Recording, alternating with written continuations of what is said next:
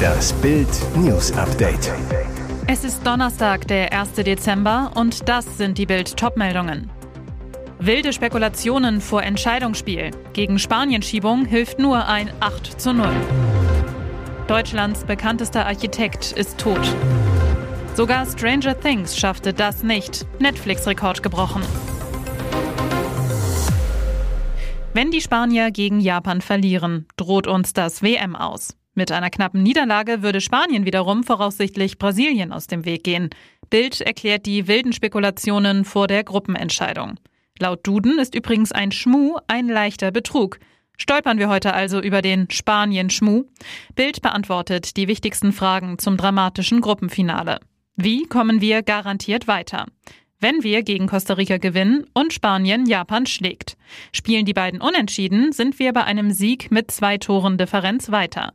Verlieren die Spanier, müssen wir neun Tore auf sie aufholen. Ein 8 zu 0 würde reichen. Haben wir bei einer WM schon mal 8 zu 0 gewonnen? Ja, 2002 startete Deutschland gegen Saudi-Arabien mit einem 8 zu 0 ins Turnier. Am Ende wurde die DFB 11 Vize-Weltmeister. Gab es schon einmal einen Schmuskandal bei einer WM? 1982 in Spanien. Deutschland und Österreich schieben sich nach dem 1 zu 0 die Bälle hin und her, weil das Ergebnis beiden reicht. Algerien fliegt raus, die Schande von Gijon ist geboren. Alles zum deutschen WM-Vorrundenfinale lesen Sie auf Bild.de. Deutschlands bekanntester Architekt ist tot. Meinhard von Gerkan starb am Mittwoch mit 87 Jahren in Hamburg, wie sein Büro GMP unter Berufung auf die Familie am Donnerstag mitteilte. Auch die Frankfurter Allgemeine Zeitung hatte berichtet. Zu seinen bekanntesten Bauten gehören der Berliner Hauptbahnhof und die Flughäfen Berlin-Brandenburg und Tegel. Neben Flughäfen, Museen, Brücken und Stadien in Deutschland realisierte das Büro GMP auch zahlreiche Bauwerke im Ausland. Mit Lingang New City nahe Shanghai entstand eine komplett neue Stadt auf dem Reißbrett. Geboren wurde Gerkan am 3. Januar 1935 im lettischen Riga. Zunächst studierte er Jura und Physik in Hamburg, entschied sich dann für ein Architekturstudium in Berlin. Hier lernte er auch seinen späteren Partner Wolkwin Mark kennen. Zusammen gingen beide an die TU Braunschweig.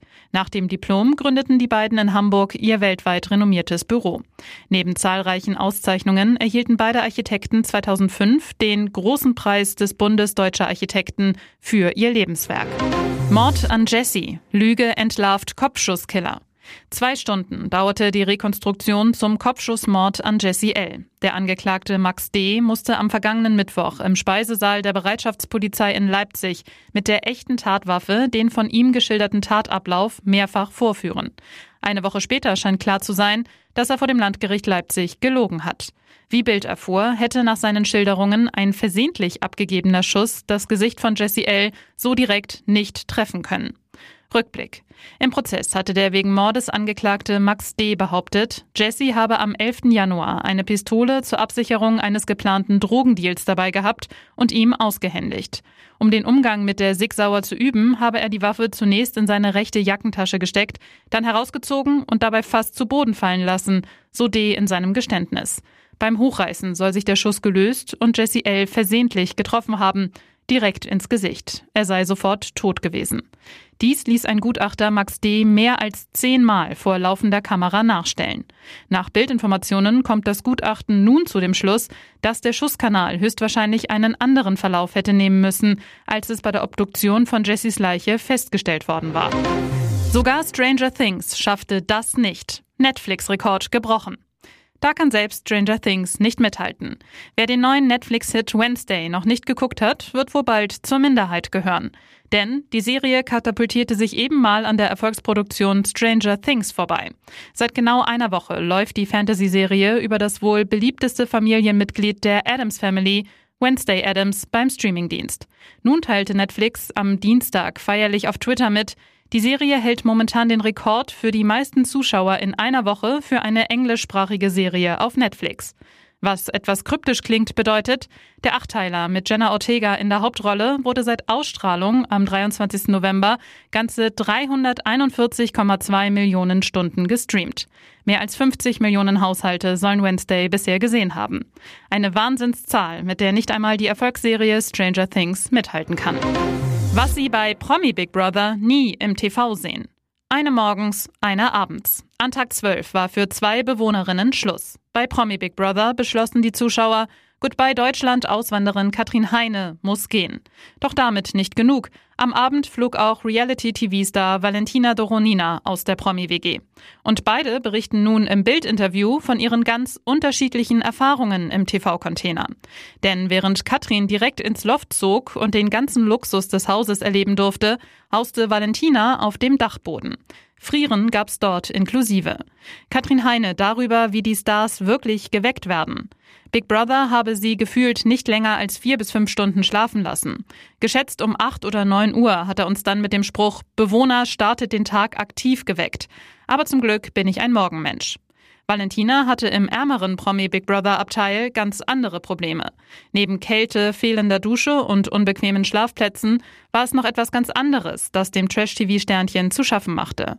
So sehr, dass es sogar Regieanweisungen an sie gab.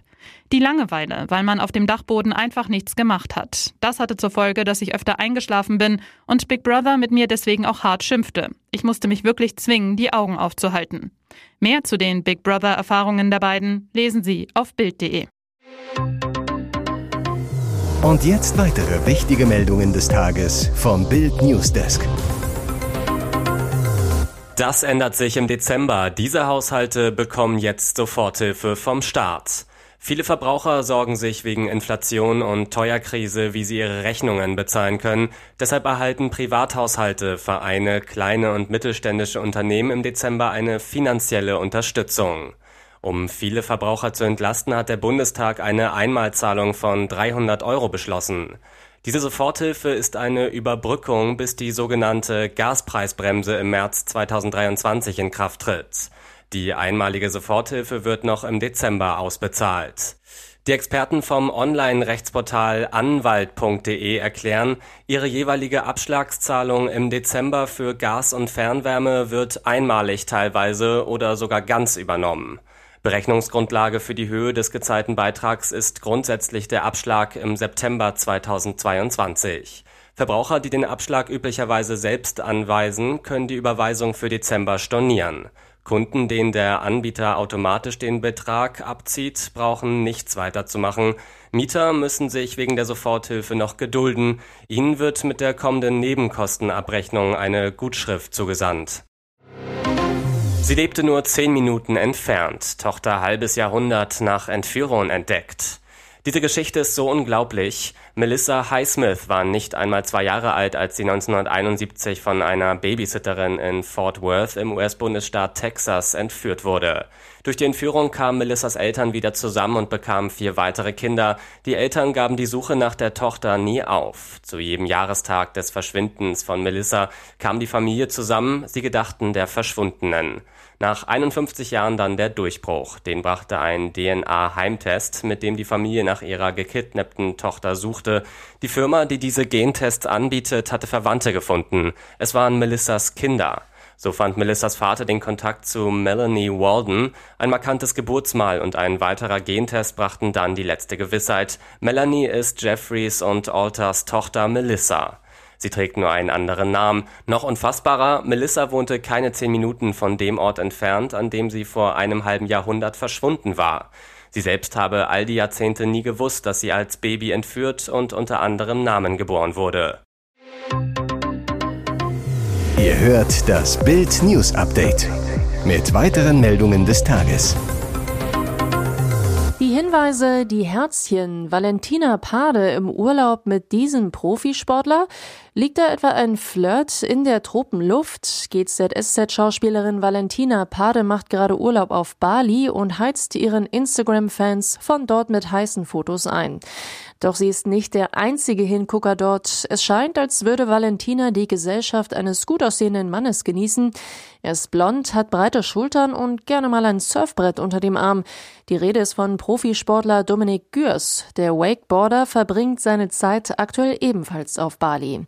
Auf einem Video auf Instagram vor einer Woche ist eine Dame zu sehen. Im Sonnenuntergang zeichnet sich ihre Silhouette ab, mit den Beinen durchs Meer wartend, ein Surfbrett unter dem Arm. Dazu schreibt er Sonnenuntergangsvibes auf einem ganz anderen Level, inklusive Flammen-Emoji.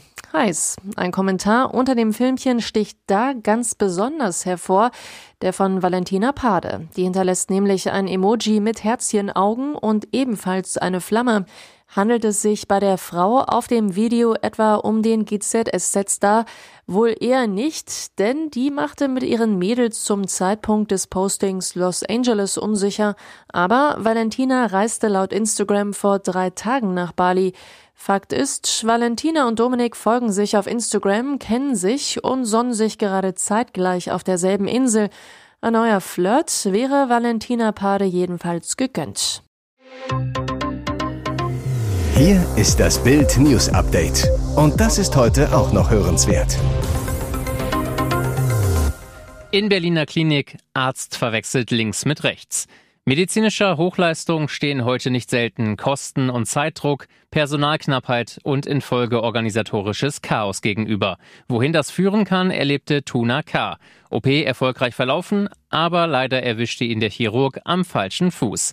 Der Monteur aus Berlin-Schöneberg hatte sich beim Kicken verletzt, Innenbandriss am linken Fuß.